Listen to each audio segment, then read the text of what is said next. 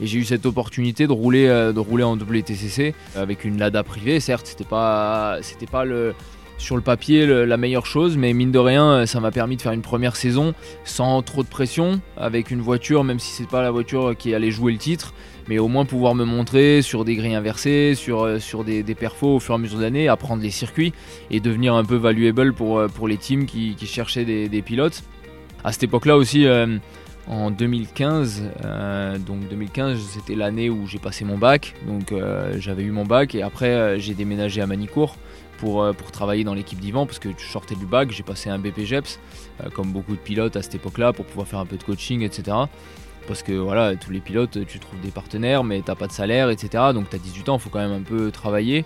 Donc euh, Yvan, il a, toujours décidé de, voilà, il m'a dit, on, on, fait le sport auto, et c'est un peu comme ça qu'il a été éduqué aussi par mon grand-père. Euh, ma mère, ça a été pareil, mais on, le fait correctement, on met toutes les chances de notre côté, on n'est pas là, on, on, peut pas, on se la coule pas douce, quoi. On reste pas à la maison à rien foutre de la journée.